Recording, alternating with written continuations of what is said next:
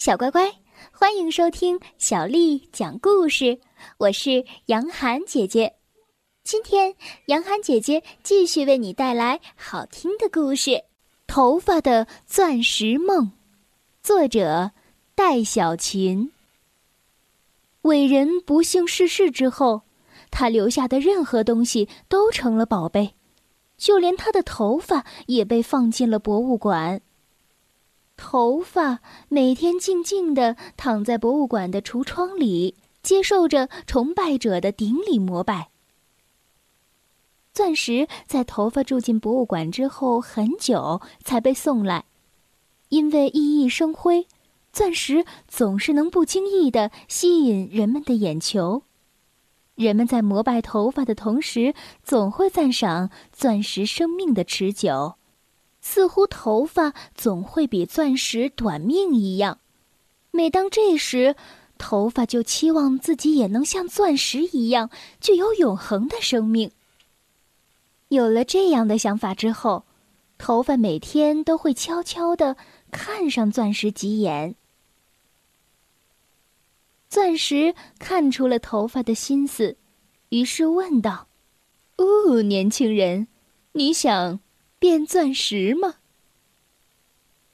头发没想到钻石会如此的直言不讳，不好意思的点点头。年轻人就应该有自己的梦想，我也是经历了很多苦难才成为钻石的。钻石意味深长的说。头发受到了鼓舞，正想往下问。橱窗里的同伴却向他投来了鄙夷的目光，还告诉他别白日做梦了。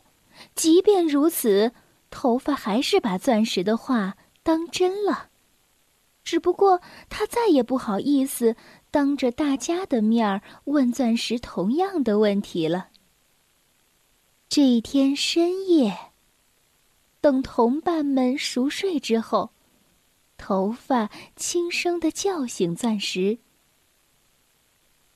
钻石似乎已经知道头发要问的问题，他压低声音说：“在变成钻石之前啊，我是一块金刚石。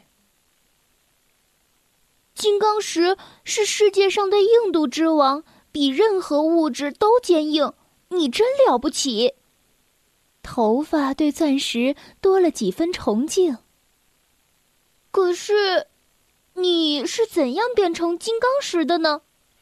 嗯，大约一亿年前，我被深埋在地下数百千米的地幔中，经过了很长时间的高温高热的挤压，哎呀，可难受了。那些日子啊，我以为自己死定了。不过。最终我成功了。钻石说到这里的时候，眼里满是自豪。头发不怕吃苦，不怕等待，但他却不知道怎样才能被深埋在地层的深处。他沮丧的低下头。恐怕只有具有超能力才能钻进地下，可惜我没有超能力。孩子啊，你别看我的身子骨挺硬朗的，其实，在一亿年前，我只不过是一块普普通通的碳。钻石换了一种语气说：“普通的碳也能做到？”头发被这个惊天的秘密吓得尖叫起来。深更半夜的叫什么呢？对呀，让不让人睡觉了？橱窗里的同伴儿被惊醒，大家对头发怨声载道。头发捂住自己的嘴，没把钻石的惊天秘密说出来，但他却愈发坚定了自己变钻石的梦想。橱窗里的同伴把头发当成笑柄，大家开始排挤他。对此，头发既苦恼又无助。孩子，慢慢等吧，总有一天你会梦想成真的。夜深人静的时候，钻石总是悄悄的鼓励头发。听了钻石的话，头发的一切苦闷都烟消云散了。以后的日子，不管别人怎么说，头发心中的钻石梦都没有改变。机会来得很突然，那一天，一位戴眼镜的老爷爷来到博物馆，他带走了头发。老爷爷是一位专门研究人造钻石的科学家，他把头发放在了高倍显微镜下仔细观察，还把头发放进了密不透风的钢罐里加热、燃烧做实验。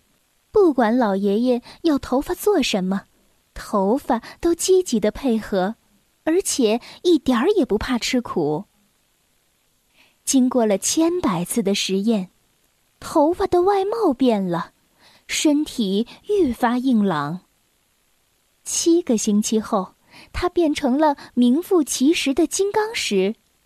经过珠宝工匠的琢磨，金刚石又变成了闪闪发光的钻石。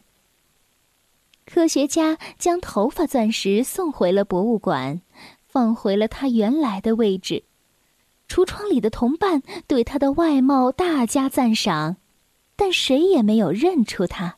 虽然我的外貌变了，但我真的就是原来住在这里的头发。你们不认识我了吗？头发钻石试图让大家从自己的身上找出之前的影子。但橱窗里的同伴说什么也不信。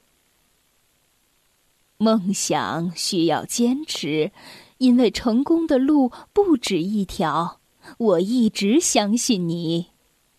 钻石看了看头发，也就是现在的钻石，坚定的对他这样说：“故事知识链接，小朋友们。”钻石啊，是由纯净的金刚石经过琢磨而成的。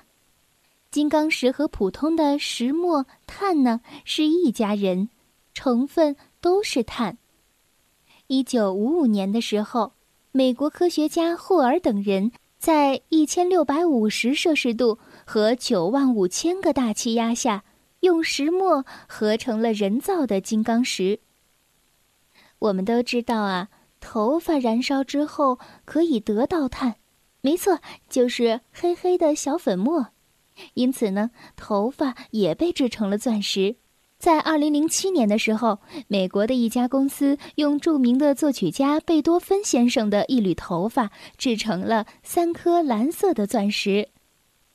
人造金刚石的价值虽然与天然的金刚石差距很大。但是性质却与天然的金刚石几乎完全一样，因此呢，它不仅可以被加工成价值连城的珠宝，在工业中也有大用途。目前正被大量使用于机械、地质、石油钻探行业，以及被制成各种各样的刀具、钻头以及磨料等。头发变成钻石的故事就为你讲完了，是不是从中学到了很多的知识呢？小乖乖，今天的故事就讲到这儿了。如果你想听到更多的中文或者是英文的原版故事，欢迎添加小丽的微信公众账号“爱读童书妈妈小丽”。接下来又到了我们读诗的时间了。今天为你读的这首诗是罗隐写的《风》。风，罗隐。不论平地与山尖，无限风光尽被占。采得百花成蜜后，为谁辛苦为谁甜？不论平地与山尖，无限风光尽被占。采得百花成蜜后，为谁辛苦为谁甜？不论平地与山尖，无限风光尽被占。采得百花成蜜后，为谁辛苦为谁甜？